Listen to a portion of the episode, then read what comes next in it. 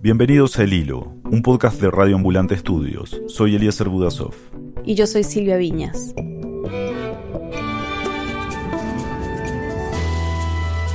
No retiran a los muertos de las casas, los dejan en las veredas, caen frente a hospitales, nadie los quiere ir a recoger. ¿Qué pasa con nuestros enfermos también? Ella es la alcaldesa de Guayaquil, Cintia Viteri. Estaba infectada con el nuevo coronavirus cuando grabó ese video el 27 de marzo. En medio de su cuarentena, le exigió al gobierno central de Ecuador que recoja los cadáveres que se estaban acumulando en las casas de las personas y en las calles de la ciudad. Las familias deambulan por toda la ciudad tocando puertas para que los atienda o los reciba un hospital público donde ya no hay camas, le cierran las puertas y los dejan afuera. En la última semana, Ecuador se ha convertido en el país sudamericano con más contagios y fallecidos per cápita por COVID-19. Y Guayaquil, la ciudad más poblada del país, que tiene más de 2 millones y medio de habitantes, se ha vuelto el epicentro de una crisis sanitaria y humanitaria sin precedentes. Durante semanas hemos escuchado que el peligro más grande de no tomar medidas preventivas es que colapse el sistema sanitario. En Guayaquil, esa amenaza ya se convirtió en realidad. Hoy, la historia de esta crisis desde la primera línea de combate. Es 10 de abril de 2020.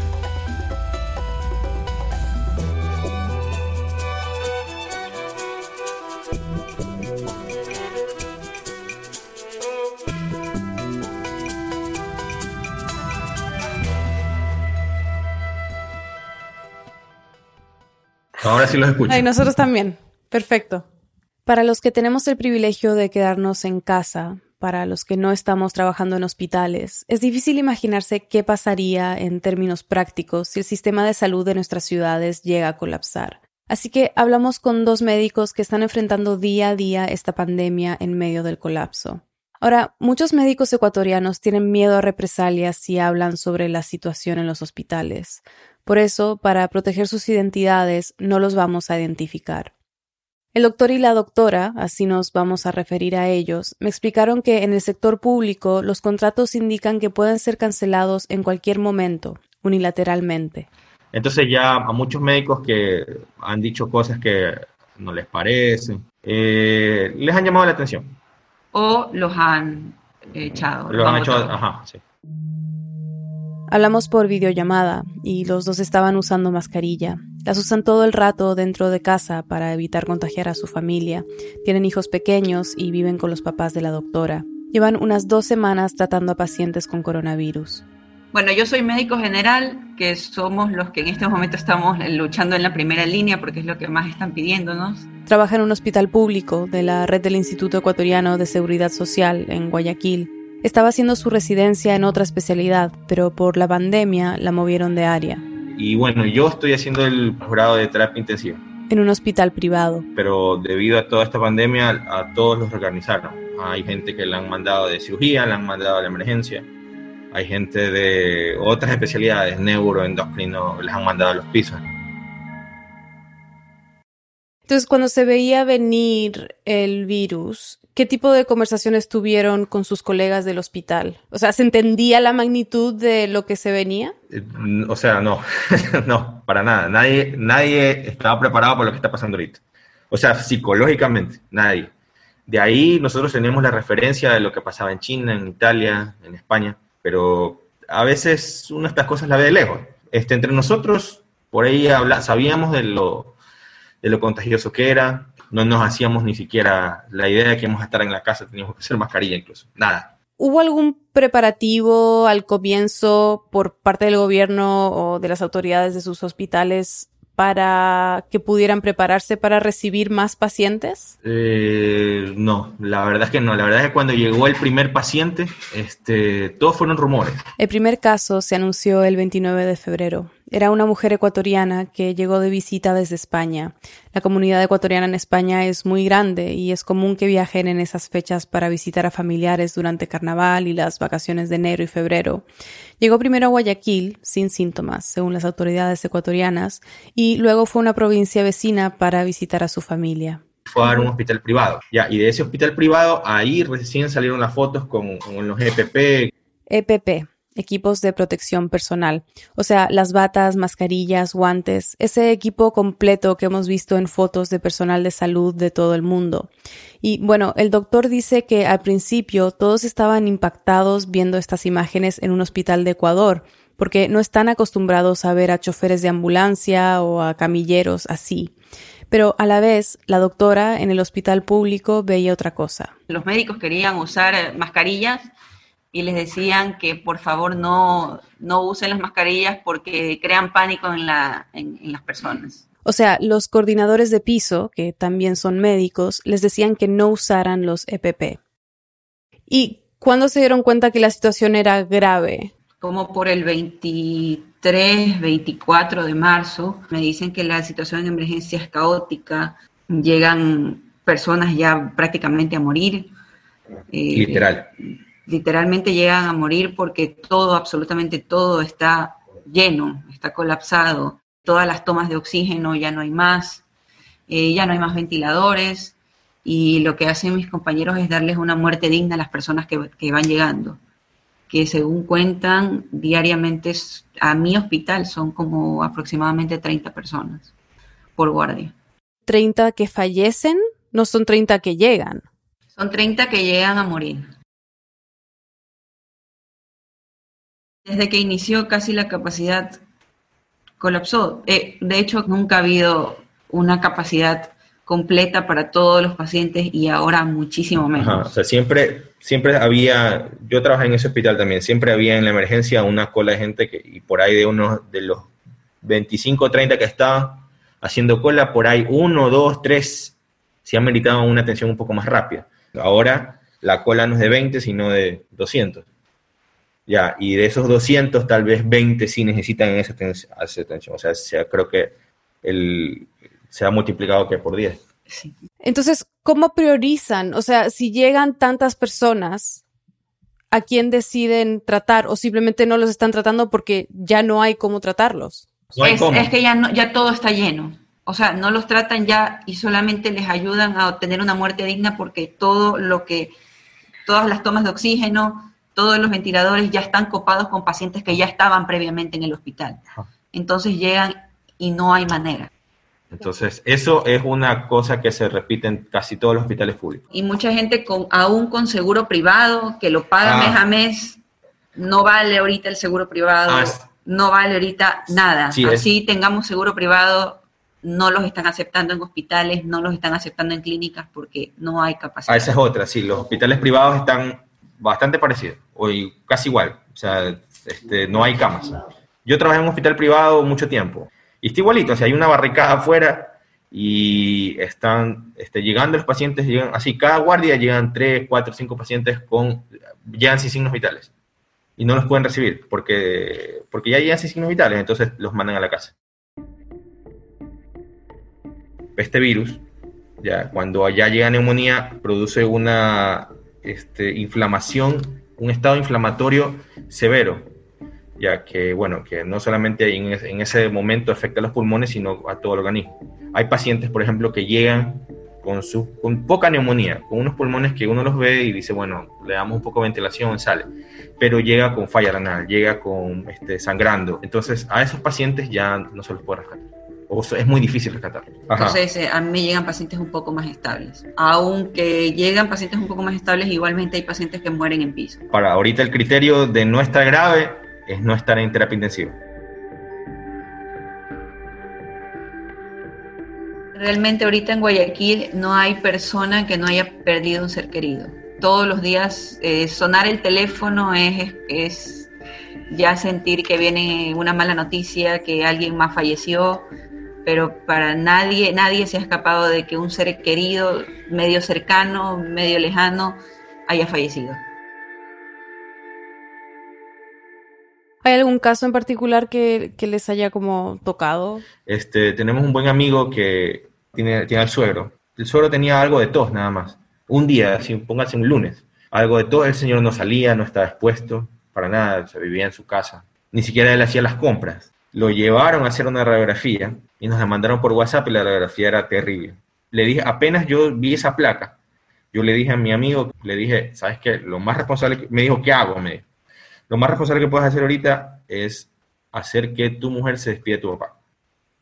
Probablemente no lo vuelva a ver. Y lamentablemente así fue. Yo quisiera haberme equivocado, pero así fue. Entonces, lunes, martes, el miércoles, jueves, ya había fallecido. ¿Hay miedo entre el personal que sigue trabajando? Muchísimo. El miedo va ahí porque, mire, este, mucha gente trabaja en terapia intensiva, entonces está, no, no digo que está acostumbrada a ver gente grave, porque a veces uno nunca se acostumbra a ver gente mal. Aún ellos, eh, muchos, pero póngale 8 de 10 tienen insomnio, este, lloran, se escapan al baño a llorar porque piensan en su familia. Entre nosotros nos damos ánimo eh, porque todos los días vemos gente que fallece y médicos que fallecen, pero sí hay mucho, mucho miedo. Y hablo no solo de médicos, terapistas, enfermeras, auxiliares, choferes de ambulancia. ¿Por qué ha habido tanto personal de salud contagiado? Ayer estaba leyendo que en las cifras de los contagiados, 44% es personal de salud. Recordemos que la doctora dijo que al comienzo no los dejaban usar mascarillas para no causar pánico en la gente. Y dice que una vez que empezaron a llegar casos, les dieron un directivo verbal en el hospital. Que únicamente podían usar las mascarillas N95, el personal de emergencia y el personal de terapia intensiva, y el resto teníamos que andar con estas mascarillas este, quirúrgicas. Las mascarillas N95 están diseñadas para cubrir de manera muy ajustada la boca y la nariz. Filtran el 95% de las partículas que están en el aire. Son más firmes que las quirúrgicas, que son más sueltas, filtran menos partículas y no crean este sello alrededor de la boca y la nariz como las N95. Poco a poco fuimos exigiendo que nos den las mascarillas yo por mi parte lo que hice fue conseguirlas por, por mi cuenta y para poder llevarla, pero médicos tratantes, médicos residentes, muchísimos se vieron expuestos a lo que decía el hospital que había que hacer. Y cada guardia o cada turno es una pelea con los jefes para que nos entreguen ese, eh, eh, ese equipo, porque no hay, porque eh, ya les llevamos, esperen un momento que ya les llevamos y, y ese es el, el de todo lo de todos los días. Y la doctora dice que si la situación es así en su hospital. No quiero pensar y no quiero imaginarme las instituciones más pequeñas. Y la verdad es que estamos a la deriva. El día de ayer justamente conversaba con una amiga que tenía síntomas y nadie nunca le dio el permiso para poder irse a su casa de descanso. Están haciendo trabajar médicos con síntomas. ¿Cómo se preparan mental y emocionalmente para un turno o sea, ¿qué, los motiva a seguir? Bueno, he trabajado en terapia, pero para mí es difícil. Creo que siempre pienso cuando tengo que dar más noticias que con quien voy a hablar es, está sufriendo más que yo. Por un momento hay que desconectarse un poquito, abrazar a los hijos y si es que hay que llorar un poquito se llora y seguir. Todos los días creo que es una oportunidad nueva para coger un poquito de aire este, y seguir. Sí, lo que a mí me, anima y, me hace ir es este, pacientes que también se van de alta. Mi última guardia se fue un paciente de 76 años de alta, otro de 92 años de alta, y eso, la cantidad de gente que se puede ayudar y no solo en el hospital en sus turnos, sino desde su casa a pacientes, amigos y familiares por WhatsApp. Como experiencia personal, eh, nosotros hemos tenido a mi cuñado, bueno, mis, dos hermanas y mi cuñado con COVID. Mi cuñado tuvo necesidad o hubiese tenido necesidad de oxígeno y de hospitalización, pero le tuve que decir a mi hermana que lo deje en casa y la verdad es que nosotros lo tratamos desde aquí. Nosotros le dimos indicaciones, su hermana ha tenido que aprender a inyectarle a su esposo porque es diabético, y del otro lado están ellos, como médicos, dándole instrucciones por videollamada para tratarlo. No pudimos ni siquiera irle a poner un suero porque no, o sea, una, ah, una vía... La cuarentena. Por la cuarentena, porque no había, tampoco había en las farmacias. los medicamentos de las farmacias están agotados, medicamentos que se usan de forma hospitalaria, o sea, los sueros, eh, los equipos de venoclisis. Eso quiere decir que hay mucha, muchísima gente tratándose en casa tratando en casa casos que realmente deberían estar siendo tratados en un hospital. Y de esa manera eh, hemos salido adelante y creo que mucha gente está haciendo lo mismo por teléfono, en su casa, aprendiendo medicina de guerra, que digamos es lo que estamos pasando en este momento porque parece una guerra. Antes de colgar, les pregunté qué le dirían a los que ven las noticias de Ecuador desde otros países de la región que tienen condiciones tan parecidas. Que el aislamiento no es chiste, que la cuarentena no deben cumplir las medias, no son vacaciones, es serio, es serio. Y ahorita estamos enterrando cantidad de muertos impresionante. Eso, que la cuarentena, que el aislamiento es real, es serio y es algo que hay que cumplirlo a cabalidad.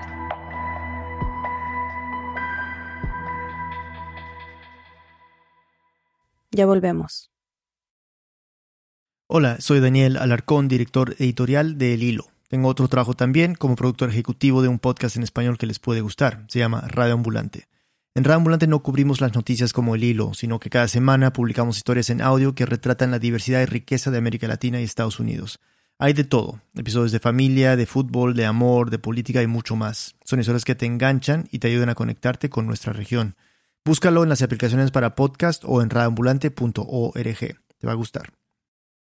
Ahora, si eres estudiante de español o conoces a alguien que lo esté aprendiendo, queremos recomendarte Lupa. Lupa es una aplicación que usa las historias de Radio Ambulante para aprender el español real, el que se escucha en las calles de Latinoamérica. La app cuenta con herramientas tecnológicas que ofrecen justo la ayuda necesaria para comprender los episodios y pasar de un nivel intermedio a un nivel casi nativo. Visita lupa.app para probar la aplicación gratis y conocer más información. lupa.app ya estamos de vuelta en el hilo. Soy Elías Budasov. Esta es la situación que se está viviendo actualmente dentro del en el hospital. Cómo van los carros. Cada carro lleva su, su cofre fúnebre. Alrededor de unos 20, 25 carros tratando de sacar sus muertos de caja de diferentes maneras que emana el cadáver, Señor, es que no, ya no se resiste. Y también hay vecindad en donde tenemos personas de mayor edad. Yo tengo a mi madre de 80 años que también está con problemas respiratorios. Las autoridades distritales, aquí en Santa Lucía, se está muriendo la gente. Hace algunos días en las redes empezaron a circular videos de lo que sucedía en Guayaquil. Eran imágenes difíciles de digerir y de entender. Entonces hablamos con ella. Bueno, mi nombre es Susana Morán. Yo soy periodista de la revista de investigación Plan B, que es un medio digital nativo de Ecuador.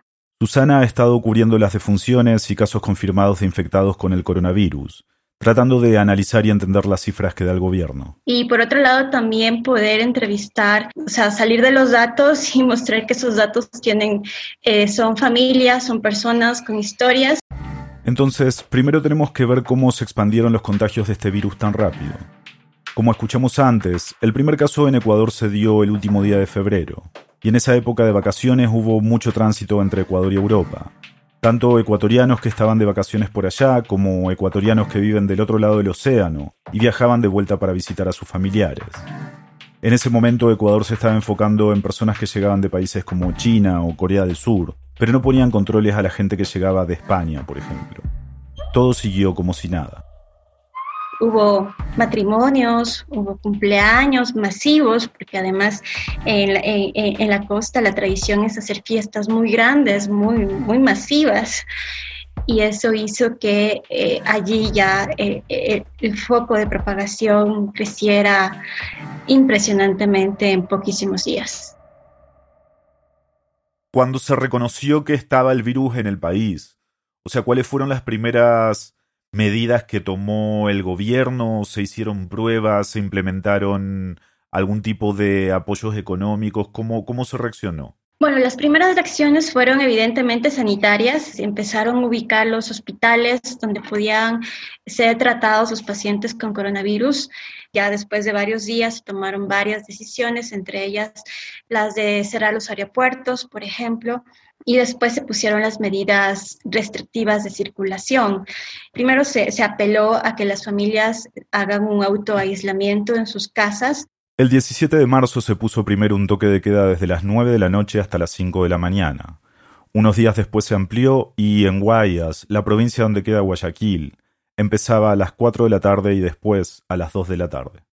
En Guayas, que es una zona que el calor es mucho más fuerte en esta época, pues es un alivio estar fuera de las casas. Eso hizo que las primeras medidas, estas restricciones de circulación, eh, pudieran no ser efectivas en esa zona, evidentemente, porque la gente siguió saliendo. Y acá el gobierno lo ha tomado como una desobediencia y como ellos han utilizado la palabra de de no acatar las órdenes de indisciplina, pero el trasfondo es muy fuerte, o sea, eh, existe una necesidad vital, digamos, de la gente por salir a conseguirse los dólares del día. Guayas es una de las provincias costeras de Ecuador y Guayaquil el puerto principal del país. Es de hecho la provincia en relación a habitantes la más, la más poblada del país. Es el centro económico y comercial del Ecuador una ciudad importantísima en el país, en, la vida política, en la vida económica, pero asimismo es una ciudad que muestra muchas desigualdades económicas y sociales. Allí hay unos cinturones de pobreza muy grandes por toda la ciudad, eh, los llamamos los suburbios acá en Ecuador. Allí también está concentrado gran parte del subempleo en Ecuador. Según el Instituto de Estadísticas y Censos, en total, 198 mil personas viven de sus ventas diarias. 198 mil personas, para quienes resulta difícil cerrar la puerta de su casa y simplemente esperar a que la emergencia pase. Vallas definitivamente es la provincia más golpeada por la enfermedad y donde estamos viendo un drama humano sin precedentes eh, por lo menos registrado en el último siglo, creo yo. En Guayaquil, la epidemia de coronavirus avanza a un ritmo tan veloz que ni las funerarias ni las autoridades dan abasto para disponer de los cadáveres. En Guayas eh, estamos llegando a, ver escenas muy dolorosas y una de las cosas que nosotros hemos pedido desde el periodismo es transparencia en relación a las cifras por, por lograr entender lo que está pasando. Veamos alguna de esas cifras. Hoy, jueves 9 de abril, antes de cerrar este episodio, según las cifras oficiales del Ministerio de Salud Pública, en Guayas hay casi 3.400 infectados y 154 fallecidos. Esos números van a quedarse cortos cuando muchos de ustedes escuchen esto. Entonces, para tener una idea del aumento de los casos y la gravedad de la situación en Guayaquil y en la provincia de Guayas, Susana me contó sobre unos números parciales de muertes que publicó el gobierno el viernes pasado. De hecho, nos dio tres cifras. Esas tres cifras tienen que ver con el número de muertos en, los meses de enero, febrero y marzo. Y claro, el crecimiento es, es impresionante. De febrero a marzo hubo un aumento en el número de muertes de casi del 90%. Estamos hablando de que casi se duplicó la cifra del mes de febrero. Y haciendo un análisis un poco más hacia atrás de lo que ha pasado, pues estamos tratando de armar con retazos eh, y, y con las cifras que disponemos tener una panorámica real. Me decías que hubo que pelear mucho con el gobierno para que el INEC diera estas cifras. Esa información no es pública. Eh, debería serlo. Esa es la paradoja que hemos visto en estos días. Ellos han emitido diariamente un boletín, pero si tú ves que casi hay un incremento del 100% de un mes al otro, eh, evidentemente hay un subregistro muy grande. Nos va a tomar, yo creo yo, un tiempo, tanto al periodismo como al mismo gobierno, es saber cuántas de esas personas que fallecieron efectivamente estaban contagiadas por el virus. Para Susana, ver las cifras de las personas que fallecen en sus casas ha sido clave para entender el colapso en cementerios y funerarias de Guayaquil.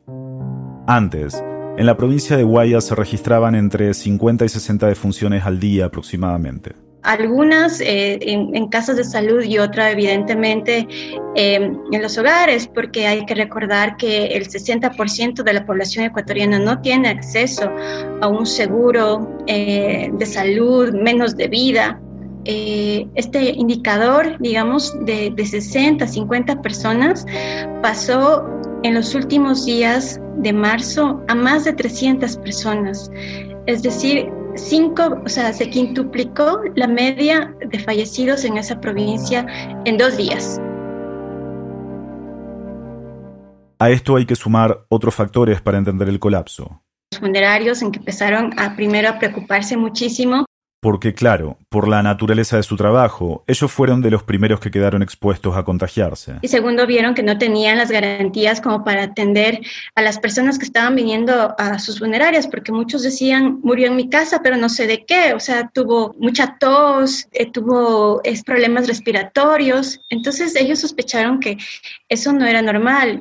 Me llamó mucho la atención mm, la, la historia que contó la señora Viviana Olivares, Viviana Olivares, soy la dueña de mi funeraria. Usted es la dueña, ya. Coméntame, ¿cómo usted está viviendo esta situación allá en Guayaquil? Desde su sector, ¿cómo han sido afectados? A ver, este, la verdad está, la, la situación está bastante difícil. Yo en mis 40 años nunca había visto algo así. Y ella decía que usualmente al día atendía a dos personas, una o dos personas en, en la normalidad, digamos, de su negocio. Eh, de hoy he atendido ocho en un día. Y de pronto empezó a atender a ocho, a diez clientes.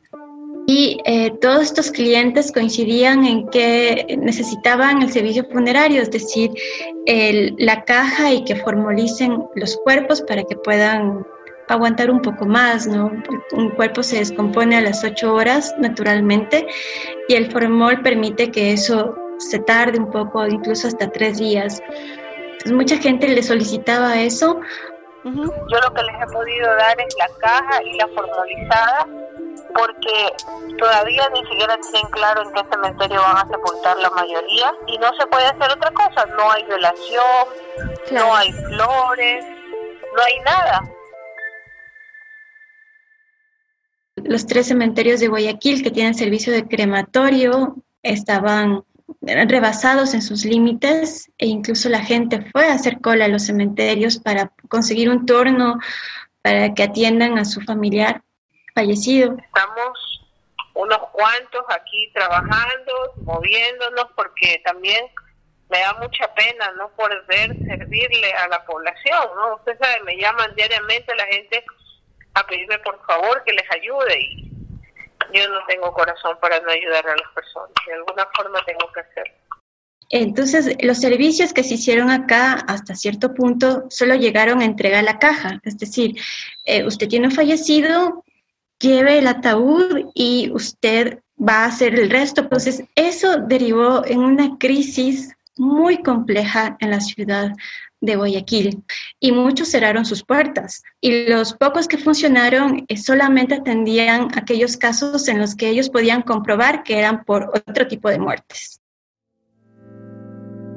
Entonces, hubo muchos factores que se acumularon, que no se tomaron en cuenta, que esto eh, desembocó en una crisis, creo yo, humanitaria, porque finalmente lo que sucedió es que las familias se quedaron con sus fallecidos en sus casas sin recibir ninguna ayuda ni del sector tradicional, que son los funerarios, del gobierno que estaba colapsado, que tenía que atender el tema hospitalario, digamos, por decirlo así, porque los hospitales empezaron también a colapsarse. Por las restricciones de movilidad entre las provincias, muchos familiares no han podido ir a buscar a sus fallecidos a Guayas y los familiares directos de los contagiados no salen de sus casas porque están en cuarentena. Y por eso muchos cadáveres empezaron a acumularse en las morgues de los hospitales. Y allí se creó otra situación desesperante, porque cuando ya finalmente un familiar iba a retirar a su fallecido, primero le costaba mucho ubicarlo. Y para ubicarlo eh, se les ha pedido al mismo familiar que entre a las morgues y revise de bolsa en bolsa o sea, busque a su pariente de bolsa, de bolsa en bolsa para que lo logre identificar, ¿no? Es que nadie quiere, o sea, nadie quiere tocar a esta gente. Es importante notar que estas son las personas que sí han podido acceder al sistema de salud. Pero la gente, la, la gente que no accedió al sistema de salud pública, pues se quedó con sus fallecidos, con sus parientes, hasta por siete días.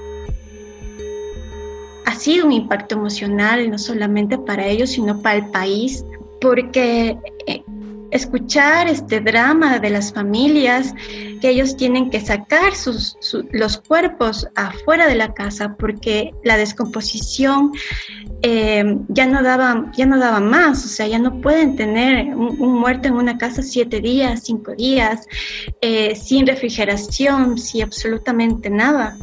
Creo que la dignidad humana en estos casos ha sido eh, arrastrada por toda una crisis que nos explotó en, la cara a todos y que evidenció las falencias como país, como sistema de salud, como todo, ¿no?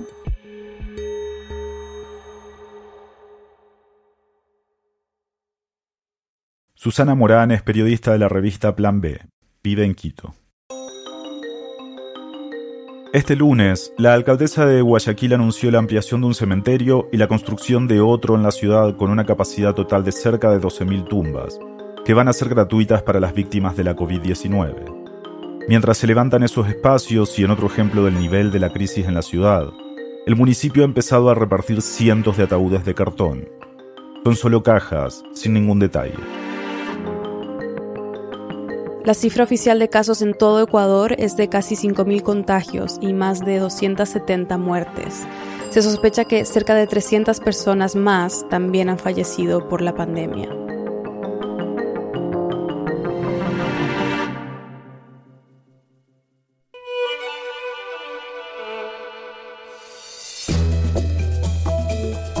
En el hilo somos Daniel Alarcón, Álvaro Céspedes, Andrea López Cruzado, Elías González, Laura Rojas Aponte, Jorge Caraballo, Miranda Mazariegos y Carolina Guerrero. Nuestro tema musical lo compuso Pauchi Sasaki. Gracias a Susana Morán y un agradecimiento especial a Liseta Arevalo por su ayuda con este episodio. Gracias de nuevo al equipo de Radio Ambulante por todo su apoyo y colaboración para sacar adelante este podcast. El Hilo es una producción de Radio Ambulante Studios y es posible gracias al apoyo de MacArthur Foundation, Ford Foundation, Arnold Ventures y Bantarrea Foundation. Agradecemos de manera muy especial a los oyentes que nos han apoyado con sus contribuciones en nuestro programa de membresías. Sin ustedes, esto no sería posible. Yo soy Silvia Viñas. Y yo soy Elías Budasov. Gracias por escuchar.